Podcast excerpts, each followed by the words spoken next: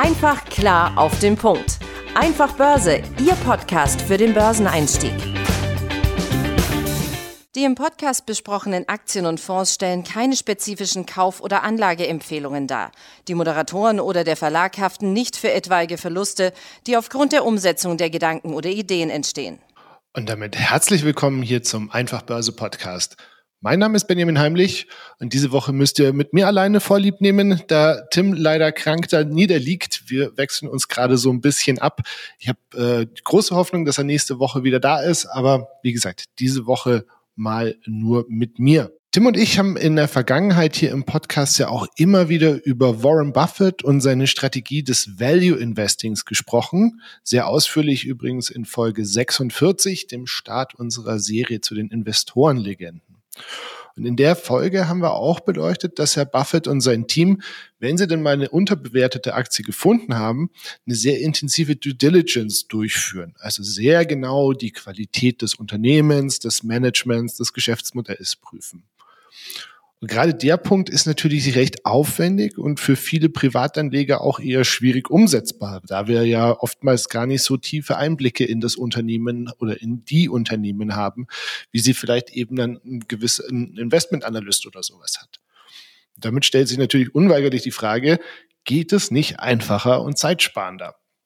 Und die Antwort dürfte euch jetzt kaum überraschen, sonst wäre hier nach wenigen Minuten in dem Podcast auch schon wieder Schluss. Ja, und zwar spricht man dann vom sogenannten Deep Value Investing. Die Strategie geht auf Benjamin Graham zurück. Auch seinen Namen dürften diejenigen von euch, die hier regelmäßig dabei sind, schon öfter gehört haben. Er ist ja sowas wie der Spiritus Rector von Warren Buffett.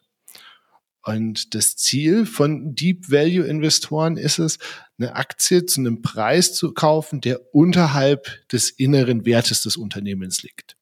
Also auch hier ähnlich wie eben beim Value Investing von Warren Buffett. Und das Augenmerk liegt also aber ausschließlich, und da ist der Unterschied zu Buffett, auf der Analyse der Bilanz. Andere Aspekte, wie eben beispielsweise ähm, sie beim Value Investing berücksichtigt werden, also Gewinn- und Verlustrechnung, das Geschäftsmodell, die Wettbewerbsvorteile äh, oder Situation, Management und so weiter und so fort, spielen eigentlich gar keine Rolle. Hintergrund der Strategie ist, dass eben Graham entdeckt hat, dass Aktien mit einem niedrigen Bewertungsmultiplikator auf absoluter Basis, also wenn man jetzt zum Beispiel das Kurs-Gewinn-Verhältnis betrachtet, unter drei, mit einer gewissen Wahrscheinlichkeit den Markt übertreffen werden. Und baut man sich dann aus diesen unterbewerteten Aktien ein gut diversifiziertes Portfolio, dann erhöht das natürlich die Chance, entsprechend den Markt auszuperformen. Und gerade das breite Portfolio ist besonders wichtig, um eben einen gewissen Schutz vor Fehlern in der Analyse zu haben. Benjamin Graham selbst hatte teilweise mehr als 100 Aktien in seinem Portfolio, also schon sehr, sehr umfangreich. Warum sind das so viele? Es gibt natürlich in der Regel auch Gründe, wieso so eine Aktie deutlich günstiger ist als die Papiere ihrer Wettbewerber. Statistisch gesehen gehören billigsten Aktien in der Regel also zu den am stärksten angeschlagenen Unternehmen mit den schwächsten Finanzkennzahlen oder einer fehlgeschlagenen Geschäftsstrategie. Dazu kommt, dass eben auch viele dieser niedrig bewerteten Unternehmen Geld verlieren. Ganz wichtig, das sind eben nicht jetzt diese Growth-Unternehmen aus dem Tech-Sektor, sondern eben tatsächlich gestandene Unternehmen. Und manchmal sind die auch einfach in problematischen Branchen tätig, die vielleicht gerade nicht besonders en vogue sind, so wie das vor ein paar Jahren oder ein paar Monaten noch die Rüstungsindustrie beispielsweise war oder sie sind schlicht und ergreifend von inkompetenten Managern geführt. Ihr seht schon alles Punkte, die eben Buffett mit seiner Due Diligence versucht auszuschließen. Aus diesen Punkten, die ich gerade genannt habe, ergibt sich ja auch gleich der zweite eklatante Unterschied zum Value Investing, wie eben Buffett, nämlich die Haltezeit ist vergleichsweise kurz. Weil sobald dann so eine Aktie in dem Bereich anspringt, müssen wir als Anleger ja permanent darauf vorbereitet sein, sie zu verkaufen weil aufgrund dieser oft schlechten Substanz der Unternehmen gibt es einfach wenig Chancen, dass dieses Anspringen eine langfristige, eine längerfristige Aufwärtsbewegung ist.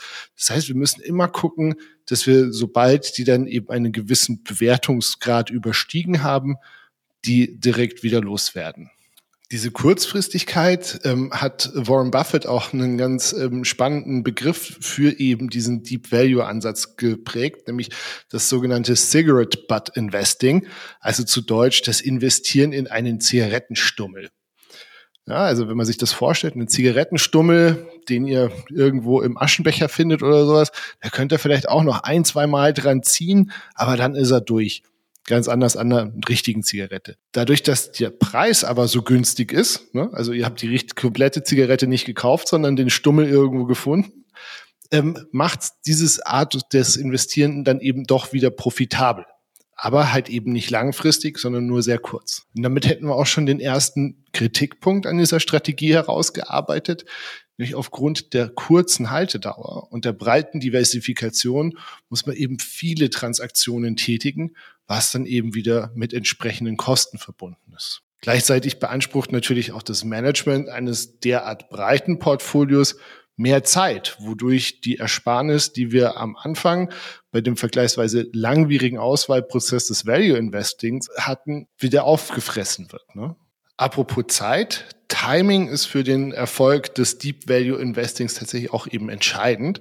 Und dabei ist zwar der Einstiegszeitpunkt ja vergleichsweise einfach zu treffen. Ne? Also entweder ich habe ein Unternehmen, das eben ein sehr günstiges KGV hat oder nicht.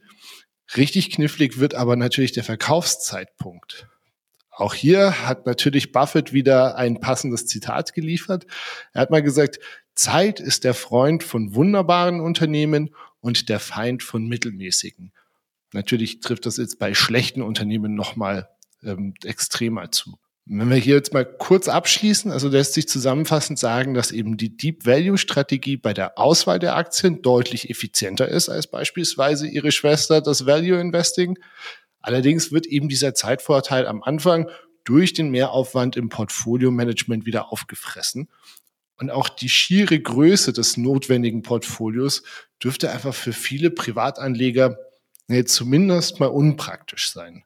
So viel für heute von meiner Seite mit meinem Monolog zum Deep Value Investing. Ich hoffe, ihr konntet was mitnehmen. Heute nur eine kurze Folge, nächste Woche dann hoffentlich wieder mit Tim in voller Kapelle und ähm, dann auch wieder in voller Länge. Bis dahin wünsche ich euch eine gute Zeit. Ciao. Einfach klar auf den Punkt. Einfach Börse, Ihr Podcast für den Börseneinstieg.